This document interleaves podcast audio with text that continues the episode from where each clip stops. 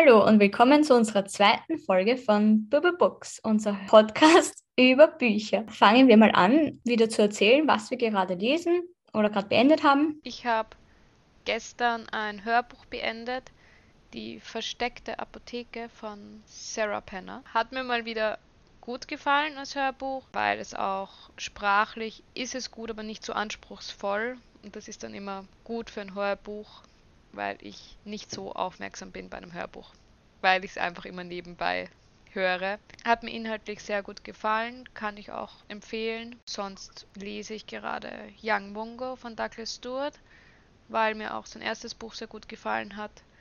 Da muss ich noch etwas reinfinden. Das fühle ich noch nicht so ganz. Und ich lese gerade I'm Glad My Mom Died von Janet McCurdy. Es gefällt mir derzeit gerade besser, aber das ist mein Zuhause-Lesebuch, weil Young Mungo habe ich als E-Book, das lese ich unterwegs und unterwegs komme ich derzeit mehr zum Lesen als zu Hause. Also schauen wir mal, wie lange ich da noch brauche. Ja, was liest du gerade? Ja, zuerst mal Jeanette McCurdy habe ich äh, vor kurzem gehört als Hörbuch. Fand ich sehr, sehr gut, aber sehr, sehr belastend. Also ein heftiges Buch. Ich wusste dann auch gar nicht, wie ich es bewerten soll. Ich höre gerade Intimitäten und weiß peinlicherweise die Autorin auch gerade gar nicht. Das gefällt mir ganz gut. Ich habe die letzten Nächte nicht schlafen können, deswegen bin ich da schon sehr weit jetzt, fast fertig und habe auch sehr aufmerksam zuhören können. Und ja, das gefällt mir sehr gut. Und lesen tue ich gerade den neuen ähm, Jugendroman von Cason Calendar. Heißt auf Deutsch, hat es auch einen englischen Titel. How do I tell them I love them? Das habe ich auch gesehen, das habe ich mir auch gedacht, ob ich es mir nehme bei NetGalley, aber dann wollte ich es nicht auf Deutsch lesen. Ja, ich bin ganz froh jetzt, ehrlich gesagt, dass ich es auf Deutsch lese, weil da sehr viel Jugendsprache drinnen ist und sehr viel Social-Media bezogene Begriffe. Und ich da jetzt doch nicht so, ja, da kenne ich mich nicht so gut aus und da würde ich mir auf Englisch halt noch schwerer tun. Deswegen bin ich ganz froh über das Deutsche. Und ich war dann auch gespannt, weil die Übersetzerin auch extra am Anfang schreibt, dass sie sich Mühe gegeben hat mit dem non-binären Pronomen, das gut umzusetzen. Deswegen war ich auch dann gespannt, wie sie es umsetzt. Und ich finde, es ist ein derweil ein sehr nettes Buch. Also ich habe ihm ein bisschen braucht zum Reinkommen, wegen der eher jungen Sprache und den Begriffen, die ich nicht so kenne. Aber es gefällt mir jetzt sehr gut mittlerweile. Vielleicht hätte ich da Vorteile. Ich höre ja jeden Tag, fast jeden Tag Jugendsprache. Eben, ja. Ich glaube schon, dass du da einen Vorteil hättest. Und auch mit den Social Media Sachen kennst du dich dadurch dann sicher auch besser aus. Also. Aber ich kann es schon empfehlen. Ich bin zwar erst bei der Hälfte, aber kann man schon lesen. Und ich bin total begeistert vom Case Calendar, deswegen wollte ich sowieso unbedingt haben. Also ich war von Felix Ever After so begeistert, dass ich sowieso lesen musste eigentlich. Das habe ich noch rumliegen auf meinem NetGalley-Account. Naja. Seit zwei Jahren oder so. Deswegen lade ich sie immer sofort runter, dass ich sie auf jeden Fall habe und dann mhm. liegen sie aber ewig rum und ich lese sie nicht. Aber anfangs löschen sie es? Ja, anfangs habe ich den Fehler gemacht, dass ich sie nicht runtergeladen habe, sondern erst runterladen wollte, wenn ich sie dann lesen will. Und dann mhm. habe ich so ein paar Bücher verloren, weil es es dann nicht mehr gab als Download. Gut zu wissen. ah ja, und eigentlich wollte ich gleich in der Begrüßung sagen, worum es heute geht. Das habe ich natürlich vergessen. Aber es wird ja dann noch im Titel stehen bei der Folge, also wird man dann eh Bescheid wissen. Aber es geht heute um Girl, Woman, Other von Bernadine Evaristo. Oder auch auf Deutsch war es, glaube ich. Mädchen, Frau, etc. Ja. Ja, stimmt. Das ist eh schon mal eine wichtige Info. Also ich habe es auf Englisch gelesen. Ich habe es damals, das war eines der ersten Bücher, die ich auf NetGalley bekommen habe. Also ich habe es als E-Book auf Deutsch gelesen. Ich habe aber auch schon von anderen Stellen gehört, dass sie bewusst das englische Buch gewählt haben, auch wenn es vielleicht anstrengender ist, weil angeblich bei feministischen Büchern die deutschen Übersetzungen sehr oft nicht gut sind. Okay, wieso gerade bei feministischen? Ich weiß es nicht. Die Übersetzungen sind nicht immer nicht gut, aber es wurde dann nicht näher darauf eingegangen. Ich habe es zumindest gelesen, also es dürfte da mehrere Leute geben, die auch bei dem Buch sagen, lieber im Original lesen oder halt so wie wir lieber ganz die Finger davon lassen. Ja, ich wollte gerade sagen, eine Warnung aussprechen. Bei uns war das ein Ein-Stern-Bewertung und eher keine Buchempfehlung. Man kann sehr viel drüber reden. Wir haben sehr viel drüber geredet. Wir werden wahrscheinlich das ein oder andere spoilern, weil ich glaube, eine ganze Folge über ein Buch reden, ohne irgendetwas zu spoilern, wird nicht funktionieren. Wir versuchen es in Grenzen zu halten. Ja, wird sicher das eine oder andere wahrscheinlich dabei sein, ja. Ja gut, steigen wir mal ein ganz allgemein mit dem sprachlichen Aufbau, beziehungsweise nicht mal sprachlich, sondern die Satzzeichen, die Zeichensetzung. Ja, die nicht vorhandene Zeichensetzung. Ich hätte nicht gedacht, dass mich das stören wird, weil ich viel Gedichte lese und ich mir gedacht habe, das ja macht nichts, das stört nicht. Aber es hat bei mir sehr lang gedauert, bis ich da reinkommen bin.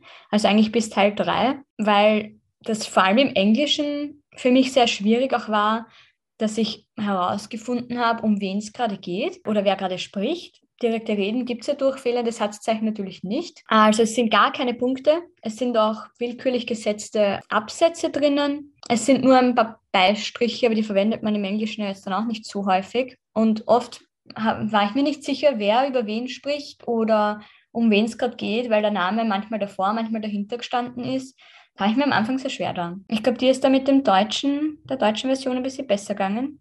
Ja, es war ein bisschen besser, weil sie wirklich Beistriche immer gesetzt haben, wenn sie in Deutsch gesetzt werden müssen und Deutsch hat sehr viele Beistriche.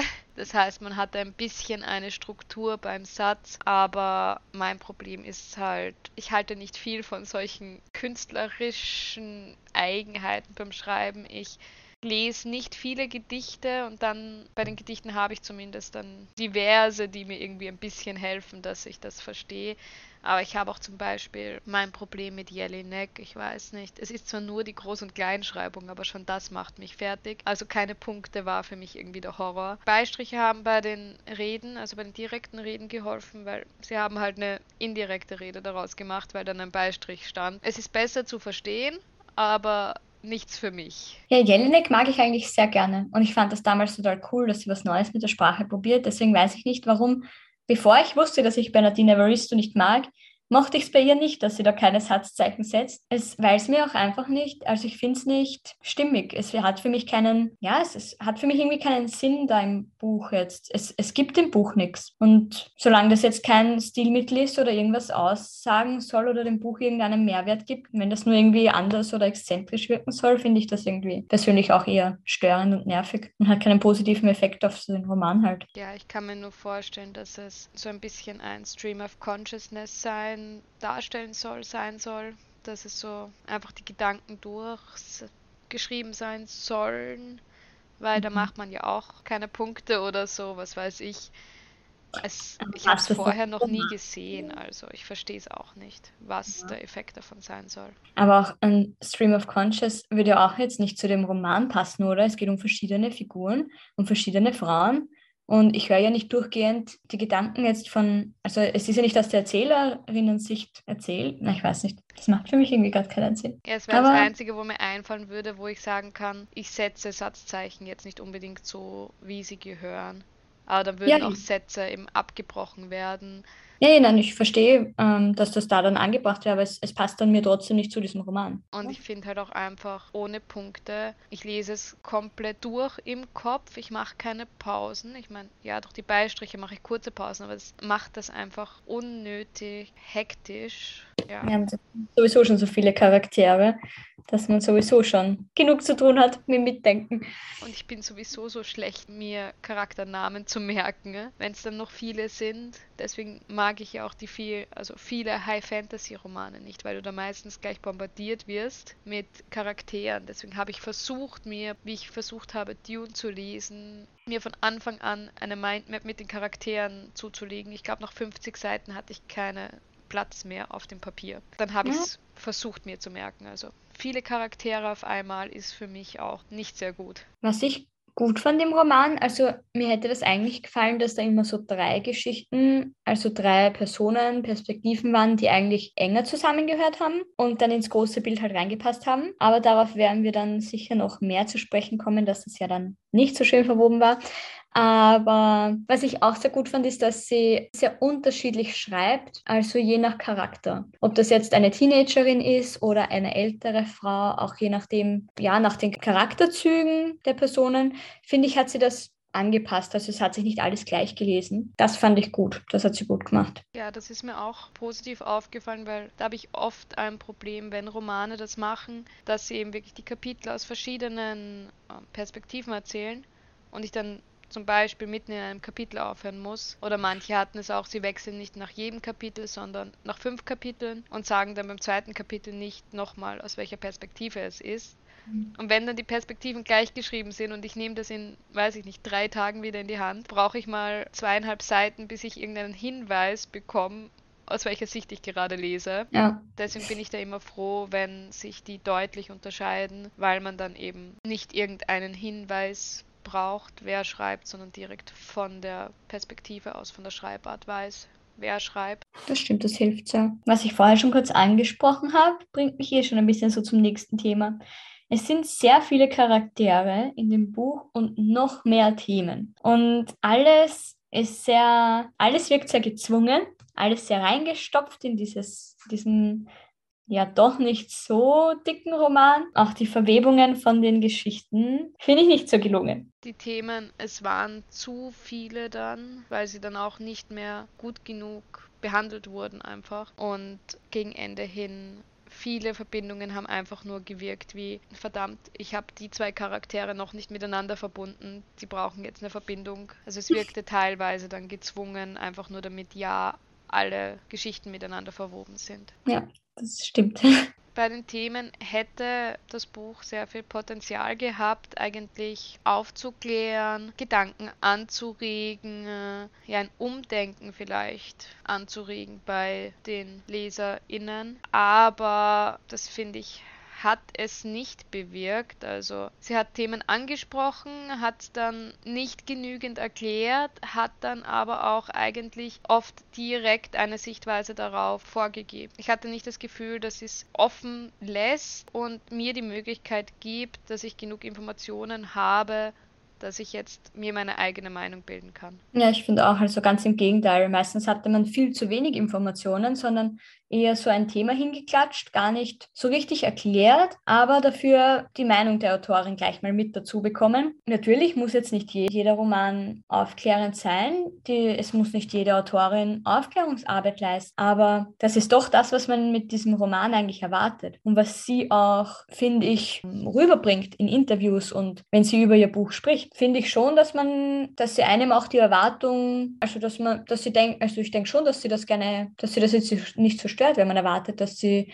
einen aufklärt. Ich denke, sie denkt, dass sie das tut, aber fand ich jetzt in diesem Buch nicht wirklich so. Naja, sie gibt ja schon, also ihre eigene Meinung ist doch sehr stark vertreten, finde ich, aber sie gibt so kurz dieses Thema hin und haut dir dann hin, was du drüber denken sollst. So hatte ich ja. das Gefühl. Und wenn sie das als Aufklärungsarbeit sieht, naja. Ja, wahrscheinlich sieht sie dann das als Aufklärungsarbeit, ja. Dass sie uns ja eh ihre Meinung dazu sagt. Wäre netter, wenn man sich selber eine Meinung drüber bildet oder halt, ja, das zum Denken anregt. Genau, manche Themen hat sie auch wirklich absolut nicht genug erklärt. Also das ist angedeutet worden und dann hat man aber, wenn man die Informationen nicht schon hatte, eigentlich gerade nicht verstanden, worum es geht. Also stark ist mir das aufgefallen, weil ich eben die Informationen hatte, dass eine, ein Charakter hat nämlich als Lehrerin gearbeitet und hat dann geheiratet oder wollte dann nicht heiraten, weil sie meinte, ja, sie möchte ihren Job weiter ausüben und es ist im Buch nicht weiter erklärt worden. Durch mein Studium wusste ich, dass es in Europa in vielen Ländern ein Lehrerinnenzölibat ziemlich lange gab, was eben besagt hat, dass eine Frau, wenn sie verheiratet ist, nicht mehr als Lehrerin arbeiten durfte, aber das wurde mir im Buch nicht erklärt. Und ich glaube nicht, dass der Großteil der LeserInnen das weiß, dass es das gab. Also ich habe es ja auch nur durchs Pädagogikstudium gelernt. Ich hätte das auch nicht gewusst, da hätte ich wahrscheinlich drüber gelesen. Dazu kommt dann noch, dass ich es versucht habe, mir ungefähr nachzurechnen und ich zeitlich das nicht geschafft habe. Es deckend, es hat einfach zeitlich für mich nicht gepasst, dass die Frau in die Zeit des Lehrerin-Zölibats fällt. Entweder habe ich mich verrechnet oder die Autorin. Es ist nämlich dann nochmal irgendwann passiert, dass irgendeine, irgendein Charakter hat sich als das erste Riot Girl bezeichnet mit Punk und Anderssein, zu einer Zeit, wo Punk schon lange vertreten war und es Riot Girls schon gab. Ich hatte das Gefühl, dass es historisch nicht ganz korrekt war immer. Ich fand auch sehr schade, also den historischen Aspekt habe ich mir nicht so angeschaut. Das ist ja auch bei dir so dein Ding, dein Job. Ja, ich hatte, ich habe auch zu der Zeit halt zwei Monate vorher gerade eine Arbeit über Punk, über die Punkbewegung geschrieben, dann fällt einem das direkt auf. Ja. Es, waren die falschen Themen, die sie historisch falsch eingeordnet hat für mich. Wo es dir gleich auffällt. Ja, was ich sehr schade fand, ist, in einem Kapitel gab es ein Mädchen, das zuerst afrikanisches Englisch gesprochen hat und sich das dann in der Schule also antrainiert hat, Englisch zu sprechen, ohne diesen afrikanischen Einfluss. Und im Deutschen äh, hat man da wirklich keine schöne Lösung dafür gefunden, weil wir konnten das ja gut vergleichen. Und da wurde das ja sogar so dargestellt, wie wenn sie vorher geschimpft hätte und dann sich das abgewöhnt hätte, das Schimpfen, was ja absolut nicht gleichzusetzen ist mit, ob man jetzt afrikanisches Englisch spricht oder nicht. Also das finde ich gar keine schöne Lösung. Es ist eigentlich oh. sogar eine Diskriminierung gegenüber ja. afrikanischen Englisch, wenn ich das so ja, übersetze würde, wenn man, also das war auch gar nicht gut. Ja, das ist dieses, könnte man über Sprachenprivilegien ewig lang sprechen. Wahrscheinlich ist es das, dass die Übersetzerin, der Übersetzer, ich weiß gerade nicht, wer es übersetzt hat, sich gedacht hat, afrikanisches Englisch ist minderwertiger und das setze ich jetzt mit Schimpfen gleich, dass das rüberkommt weil sonst müsste ich ja vielleicht den deutschen Dialekt schlechter darstellen als andere. Das wäre ziemlich traurig. Dann wäre es sicher ein österreichischer gewesen. So vorarlbergerisch oder so. Da hätte man dann eine Übersetzung braucht. Aber es sollte ja auch gar nicht darum gehen, ob das jetzt minderwertiger ist oder nicht. Das ist halt, ja, sollte man dadurch halt echt nicht herabsetzen. Ja, nur das Gefühl gibt es mir, wenn sie halt davor nur schimpft. Ja, eben. Also es ist wirklich sehr schlecht umgesetzt, weil es sollte einem eben nicht das Gefühl geben. Wir haben sehr viel über die Themen gesprochen, dass sie nicht genug erklärt werden. Also. Sehr, sehr viel. Und wir haben dann auch im Laufe des Romans auch wirklich der Autorin nicht mehr so viel Glauben geschenkt, weil es kam dann das Buch über Megan, den non-binären Charakter, den sie eingebaut hat, morgen. Megan Morgan. Ja, morgen. Und da haben wir der Autorin dann eigentlich auch schon gar nicht mehr so richtig geglaubt, was sie da schreibt. Und wenn sie uns Pronomen erklärt und wenn sie uns verschiedene Geschlechtsidentitäten und sexuelle Ausrichtungen erklärt, da haben wir alles hinterfragt, weil einfach die Autorin davor schon so oft uns da doch enttäuscht hat, wenn es um verschiedenste Themen ging. Ja, ich meine, dadurch haben wir uns auch damit beschäftigt. Das fand ich auch wirklich gut, also quasi wirklich gut an dem Buch, wie viel wir darüber gesprochen haben und wie viel wir dann über Themen diskutiert haben. Das ist halt die Frage, wie viele das machen und wie viele das lesen und vielleicht einfach wirklich nur das aufnehmen, was sie lesen. Und weil sie es doch so, also nicht überzeugend, aber so vehement rüberbringt, das vielleicht einfach nur aufnehmen. Ja. Weil bei mir war es eben auch der Punkt, dass sie an einem Punkt eben sehr stark das aufnimmt, dass Kinder immer wie die Eltern werden und es da keine andere Möglichkeit gibt und das einfach eine eigentlich eine Riesendiskussion ist, wie viel wirklich angeboren ist und mitgegeben wird und wo man keine Chance hat und wie viel dann anerzogen ist, wie viel man sich selbst sozusagen aussuchen kann, wie man handelt, wie man sich verhält. Und sie hat das wirklich einfach so dargestellt, als wär, gäbe es keine Möglichkeit. Also als, wär, als wäre es von Geburt an festgelegt, was für eine Person man wird. Und uns wieder einfach ihre Meinung halt aufgedrängt. Also es gab niemanden, keinen Charakter, der dem irgendwie widersprochen hat, der das in Frage gestellt hat. Ja, das war oft das Problem. Also die Charaktere haben nicht, ja, der Konflikt ist dann nicht weitergegangen oder die Diskussion. Also man hätte da so oft, hätte sie damit in dem Gespräch zwischen den Charakteren das ja besprechen können, kritisch aufnehmen können. Aber das hat sie nicht. Und dadurch, es hat eben sehr viel, der ganze Roman hat wenig Raum für eigene Gedanken gelassen. Und das finde ich sehr schade, weil eben viele, ja, normalerweise, wenn ich ein Buch alleine lese, diskutiere ich wahrscheinlich auch nicht so viel drüber. Ich meine, vielleicht, ja, diskutiere ich dann mit jemandem drüber mit, hey, ich habe das da gelesen, was haltest du davon? Aber ja, das ist, hätte ich mir mehr erwartet. Ich weiß, wenn ich Bücher alleine lese, ich mache mir meistens nicht so viele Gedanken darüber. Also wenn ich weiß, okay, nach dem Abschnitt jetzt muss ich sozusagen mit jemandem drüber reden, dann mache ich mir natürlich mehr Gedanken. Ja, wie auch in der Uni. Wenn ich was für die Uni lesen muss und ich weiß, nächste Woche besprechen wir es, klar, dann lese ich das anders, als wenn ich es jetzt wirklich einfach nur lese, weil es mich interessiert als Buch. Auf jeden Fall, ja. Von dem her finde ich es total gut, dass wir es als Buddy Read gelesen haben, weil da macht man sich ganz anders Gedanken drüber und redet dann viel drüber und ja, nimmt es eben nicht so hin, sondern redet drüber, ob das, ob man das jetzt irgendwie nur selber so sieht oder diskutiert dann einfach drüber. Es war sonst auch, glaube ich, ein Problem für mich, dass mir einfach keiner der, Protagoni keiner der Protagonistinnen sympathisch war. Also die haben sich eigentlich darum gestritten, wer am unsympathischsten ist. Ich glaube, bei mir hat die Tochter gewonnen. Also es konnte ich, ich absolut ja. nicht ausstehen. Ich mochte aber auch diesen, den Vater von ihr gar nicht. Der war auch ganz schrecklich. Er hat ja dann, glaube ich, am Schluss bei, dieser, bei diesem Epilog, hat er dann ja noch so einen Monolog gehalten, wie toll er nicht ist oder irgend sowas. Also ja. ich weiß auch noch, also dieser Epilog, der hat mich sowieso total wütend gemacht. Da bin ich total ausgerastet damals.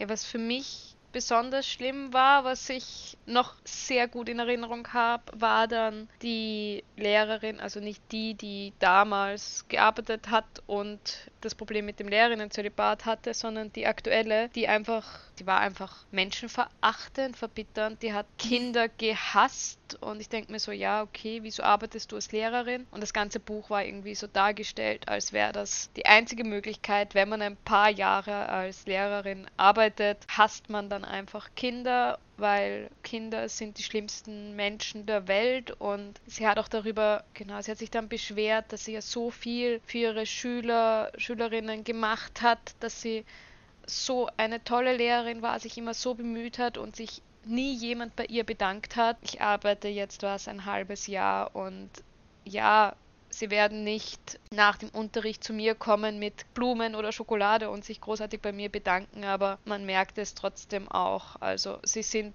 dankbar und sie zeigen es halt auf andere Wege, auf anderen Wegen. Zum Beispiel habe ich jetzt einen Schüler, der Legasthenie hat und mein Problem ist, dass die anderen Lehrer in der Schule meinen, Legasthenie muss nicht beachtet werden in der Oberstufe wo ich mir denke, ähm, ja toll, aber er hat es ja noch immer. Das stellt sich ja nicht ab, weil er 14 wird. Ja. Und da habe ich auch mit der Mutter geredet, dass ich eben darauf achten werde und ich versuche ihm dort zu helfen, wo ich helfen kann.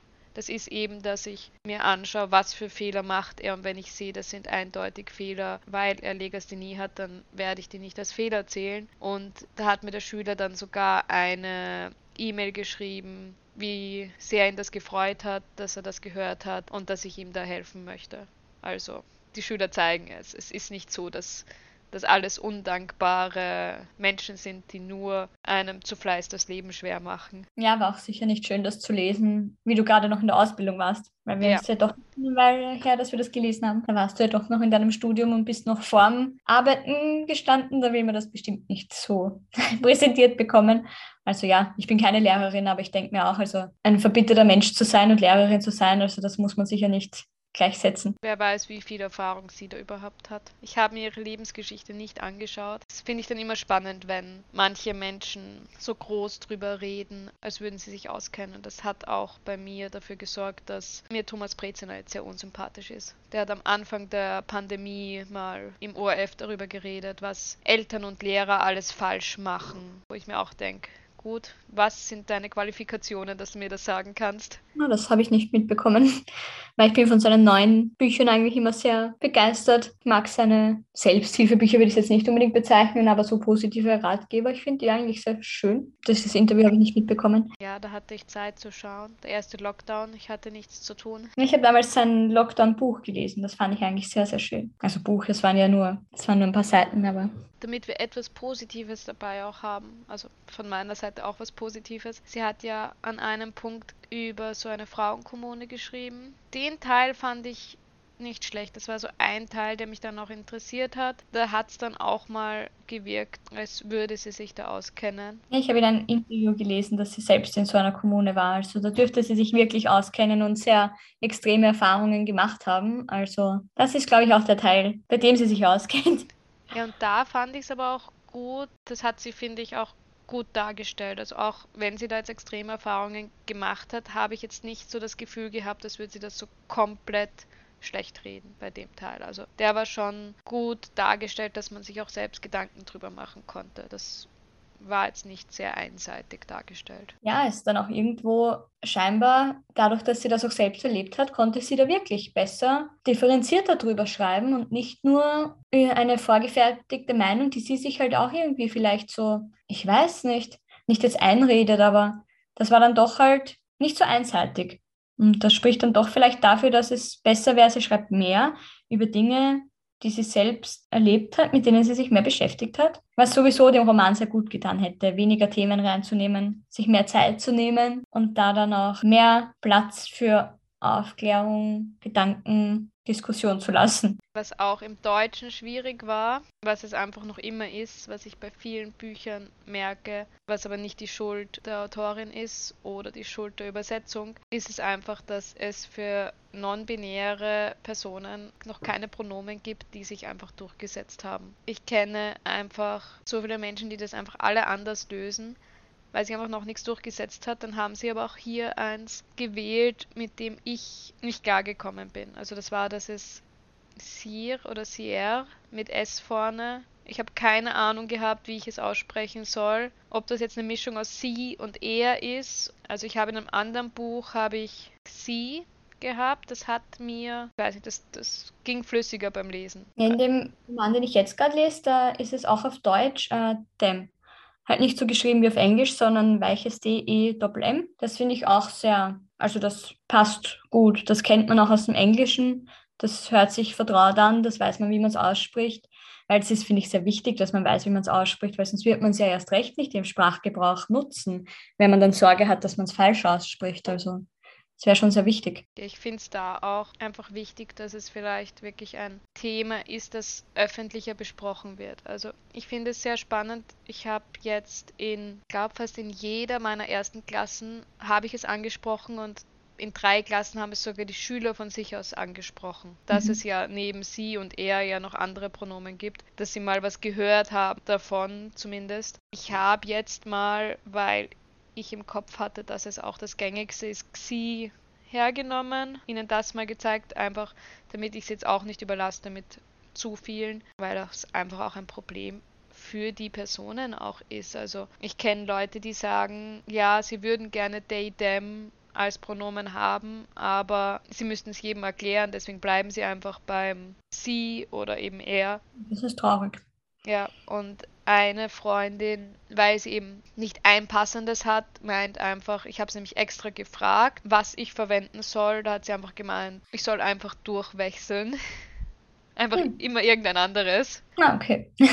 Ja, aber kommt dann auch auf die Geschlechtsidentität der Person drauf an, weil das ist sicher auch nicht jedem oder jeder recht. Das wäre dann wahrscheinlich eher für Personen, die sich genderfluid sehen. Da kann ich dann auch nicht wissen, wie sie sich gerade fühlen wollte gerade sagen, da kannst du dann aber auch nicht wissen, eben, was jetzt gerade passt. Ja, das ist noch nicht sehr gut etabliert im deutschen Sprachgebrauch. Und das ist zum Beispiel auch ein Thema, das nur sehr kurz angeschnitten wurde. Also das wäre eigentlich dadurch, dass es ja einen, eine non-binäre Person gab, ein Thema gewesen, das man größer behandeln hätte können. Aber ich glaube, das war ein kurzer Absatz, dass sie sich die verschiedenen Pronomen angeschaut hat, die es gibt. Und ja, sie hat sich halt für das eine entschieden.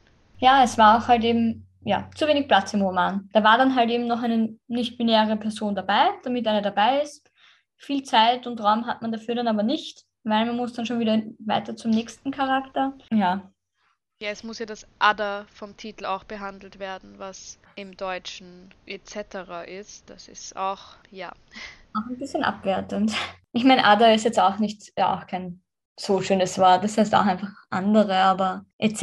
ist so. Die hm. Aufzählung geht halt weiter. Aber Ada könnte man ja auch sehen, weil im Deutschen arbeitet man ja derzeit auch bei so Online-Formularen bei Geschlecht mit männlich, weiblich, divers. Mhm. Und dann könnte man andere halt eben als divers. Könnte die anderen man. halt das, was halt ja, auch nicht optimal, aber besser als nur männlich und weiblich zu haben. Ja, das hat sie auch in Interviews immer wieder ganz stolz hervorgehoben, dass sie eine nicht-binäre nicht Person in ihren Roman eingefügt hat. Das macht es für mich auch nicht unbedingt besser. Das ist, dass eben Personen aus der LGBTQ-Szene kritisieren, wenn man in Büchern, Filmen, Serien merkt, okay, die Person ist jetzt einfach nur dafür eingebaut, dass man einen diversen Charakter hat. Und das wird dann einfach so komplett irgendwann so hingestellt, so Riesen-Outing oder sowas, dass man das ja weiß und immer. Ja, es wird dann trotzdem nicht als, als normal und als dazugehörig dargestellt, sondern extra. Und schaut her, da ist jetzt eine nicht-binäre Person.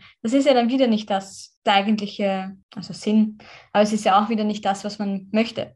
Ja, es hat Sollten alle gleich behandelt Da habe ich einen Film jetzt vor kurzem gesehen. Ich glaube, es war Fresh auf Netflix. Und da lernt eben eine Frau einen Typen kennen, den sie sympathisch findet. Sie hat davor immer Probleme mit Typen gehabt, weil die alle so schwierig waren. Und ihre Freundin, der sie es erzählt, sagt sie einfach nur, siehst du, deshalb date ich lieber Frauen. Und das war's. Also das Thema wird nie wieder angesprochen sonst hat man keine anderen Hinweise oder sowas. Und das ist, finde ich, so eine Repräsentation, wo ich sage, ja, das passt. Es kommt so kurz in einem Nebensatz vor, aber es wird nicht zum Thema gemacht. Große Sache. Hm. Und es ist eine, ein Satz, den man normal sagen kann in dieser Situation. Also es ist jetzt kein Satz, der irgendwie gezwungen wirkt, damit man ja weiß, dass sie bisexuell oder homosexuell ist. Aber es, wird, es unterstützt wieder ein bisschen dieses, Frauen sind nur lesbisch oder bisexuell, weil sie äh, an die falschen Männer geraten sind. Ja. Das hat mich jetzt gerade ein bisschen dran gestört, weil das ist bestimmt nicht der Grund, warum man lesbisch oder bisexuell ist, dass man sich denkt, das ist auch ein Bild, das einem oft, vor allem in früheren Jahren, jetzt eh nicht mehr so, aber das wurde auch oft kommuniziert, so Frauen, die genug haben von Männern, naja, dann wird man halt lesbisch, so ich glaube, so funktioniert es nicht. Aber es ist, also den Punkt habe ich gar nicht gesehen, aber ist eben ja, auch ein Problem. Es ist, es ist schwierig. Das, das finde ich gut. Das da eben nicht so, äh, so mit, oh, ich oute mich jetzt, seht alle her und ja, das, das unterschreibe ich auch, ja, das finde ich auch gut. Und in einem, ich habe das in, viel, in, in mehreren Filmen in letzter Zeit gehabt, Anna und die Apokalypse, also das ist ein Zombie-Weihnachts-Musical-Film Natürlich. Also, drei Dinge, die perfekt zusammenpassen. Ja. Und da gibt es auch einfach einen Charakter, ich weiß jetzt gerade den Namen nicht, aber man erfährt auch nicht wirklich viel, aber man merkt doch über die Art, über die Art, wie sich die Person kleidet und so. Es ist nicht so dieses typische Girly. Die Person ist eindeutig körperlich weiblich, aber eben nicht dieses typische weibliche Klischee. Man erfährt eben nicht, also welche sexuellen Vorlieben sie hat oder wie sie sich körperlich fühlt. Aber es ist einfach mal ein anderes Bild, das man sieht, das man nicht oft sieht. Ist auch, auch also ich denke mir, auch im echten Leben, es geht auch im Endeffekt niemandem was an. Ja. Also ich brauche nicht immer jedem erklären, okay, ich ziehe mich jetzt nicht super weiblich an, dann muss ich jetzt jedem erklären, ob ich lesbisch bin oder nicht. Also das, nein, muss man nicht. Ja. Hat keinem was zu interessieren und natürlich soll Sichtbarkeit geschaffen werden, das natürlich. Aber ich meine damit eher, dass das eigentlich auch ein falscher Gedanke quasi ist, dass man sich immer gleich dann Gedanken machen sollte, müsste, dürfte über die sexuelle Orientierung von Menschen, wenn sie sich eben anders kleiden, anders verhalten, als jetzt die Norm das vorgeben würde oder wer auch immer das vorgibt. Also ja, da finde ich es auch gut gelöst in den Raum, den sie hatten bei Umbrella Academy, weil da ja Elliot Page mitspielt und in den ersten zwei Staffeln eben noch biologisch weiblich war und zwischen der zweiten und der dritten Staffel Hormontherapie und OPs hatte. Und es wird so kurz angesprochen, sie haben eine kurze Szene, wo sie mit, wo er mit einer anderen Person drüber redet, wieso das eben, wie er darauf gekommen ist, dass er sich männlich fühlt. Aber das war es dann auch schon wieder. Also diese eine Szene, damit das eben doch kurz angesprochen wird, wieso ein Charakter, der in der vorigen Staffel noch weiblich war, plötzlich männlich ist. Und ich finde es auch gut, dass sie, obwohl sie übernatürliche Aspekte haben in der Serie, nicht so etwas gewählt haben, um das zu machen. Also sie haben wirklich gesagt, hey, ich habe mich in eine Frau verliebt und da habe ich aber auch bemerkt, dass ich mich eigentlich männlich fühle und deswegen die Umwandlung. Anstatt ja. zu sagen, keine Ahnung, ein Blitz ist gekommen mit außerirdischer Energie. Ja. Ja, hört sich gut gelöst an, ja. Kann auch sein, dass da sehr dahinter war ähm, Gerard Way, der ja die Comics gezeichnet hat, der sich ja auch als, glaube als non-binär sieht. Also er meint, er hat, glaube ich, nie etwas Genaues angegeben, nur dass er sich eben nicht in diese Schubladen stecken lässt, die es gibt. Mhm. Also kann ich mir vorstellen, dass er da auch stark dahinter war. Ja, das. Er hat dann Elliot Page sicher unterstützt, ja. Wir sind weit vom Buch abgekommen. Ja. ja, vielleicht bleiben wir auch gleich dann weg von dem Buch und schließen vielleicht die Folge dann ab mit unseren heutigen Empfehlungen. Ich habe mir überlegt, ein Buch, das ich ja, ich habe es gefunden eigentlich durch den österreichischen Buchpreis. War dann erstaunt, weil es Science Fiction war. Ist jetzt nicht so das Genre, wo ich sage, das gewinnt einen österreichischen Buchpreis. Und es wurde dann auch in einer Science-Fiction-Vorlesung behandelt. Das ist von Raffaela Edelbauer Dave. Und es ist sehr spannend. Es geht um künstliche Intelligenz. Ich will mal wieder nicht zu viel verraten. Ich hatte das Problem, ich hatte einfach nach ein paar Seiten eine Vermutung, habe mit einem Studienkollegen gesprochen, der die Science-Fiction-Vorlesung besucht, die ich eben ein paar Jahre davor schon besucht habe. Und der hat gemeint, so ja, du bist schon auf einem guten Weg, da zu zweifeln an der Erzählung auch. Und es hat mich unterstützt und es hat mich, es hat mich eigentlich ziemlich gespoilert, wie es ausgehen wird, dadurch, dass er mir gesagt hat, es tut gut, dass ich da doch zweimal drüber nachdenke, über das, was ich lese. Es hat sich dann bestätigt, dass es exakt so ausgegangen ist, wie ich es mir gedacht habe, was für mich normalerweise extrem störend ist. Also wenn ich nach 20 Seiten weiß, wie ein 300 Seiten Buch ausgeht, habe ich irgendwie so nicht das Gefühl, dass ich weiterlesen möchte. Aber da war es wirklich sehr spannend. Also ich habe es trotzdem immer weiterlesen wollen, schauen wollen, okay, finde ich jetzt was, wo ich das bestätigen kann oder was dagegen spricht.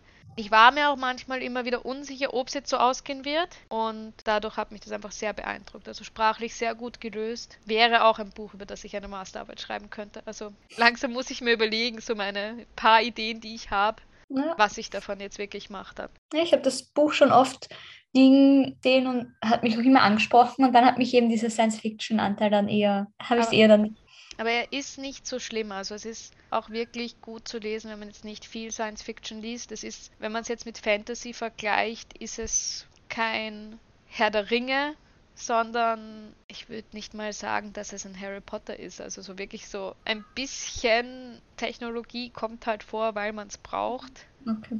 Aber ja, das war es eigentlich auch schon. Also ich glaube, es ist sehr gut auch für Leute, die nicht Science Fiction lesen. Gut zu wissen. Ich möchte heute ein Buch empfehlen und vorstellen, das ich gerade lese. Der Mönch in High Heels, du darfst sein, wer du bist. Es geht um eine nicht-binäre Person, die Mönch ist, aber auch Make-up-Artist und auch eine buddhistische Mönchsausbildung gemacht hat und die Lebensweisheiten, die sich durch den Buddhismus, aber auch durch diese Gegensätze des Buddhismus, also durch diese beiden Leben, kann man eigentlich fast sagen, ist ja komplett konträr.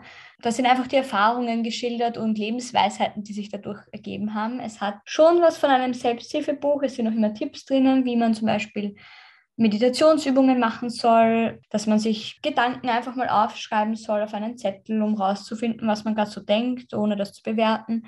Verschiedenste Dinge. Und mich spricht es sehr an. Ich finde es sehr schön. Es ist auch schön zu lesen. Es ist mehr wie ein Roman geschrieben und einfach sehr positiv und lebensbejahend und kann, glaube ich, sehr viel Denkanstöße liefern, wie man vielleicht, vielleicht in Zeiten, wenn es einem gerade nicht so gut geht, vielleicht auch wieder ein bisschen positiver äh, manche Dinge betrachten kann. Und ich kann es sehr empfehlen. Ich finde es sehr schön. Auch das Buch ist auch wunderschön gemacht, also nicht illustriert, aber es sieht auch sehr schön aus. Kann ich sehr empfehlen. Ich habe schon manchmal gesehen, aber ich bin immer so, weiß nicht wieso, aber selbst so Selbsthilfebücher, Ratgeber habe ich noch nicht so richtig angefangen. Matt Haig habe ich gelesen. Die war noch sehr gut.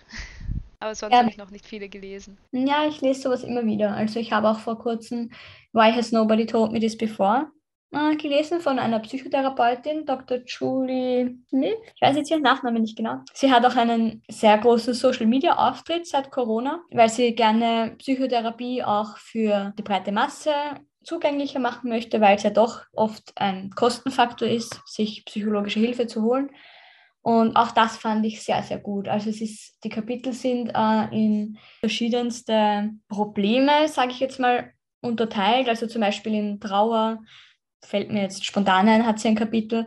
Und es sind dann wirklich auch, also zuerst erklärt sie mal prinzipiell, worum es geht, wie sie das genau definiert. Und es sind dann auch wirklich Tipps dabei. Und auch zum Beispiel, wenn es um Depressionen geht, nicht nur Tipps für die Betroffenen, sondern auch für Angehörige.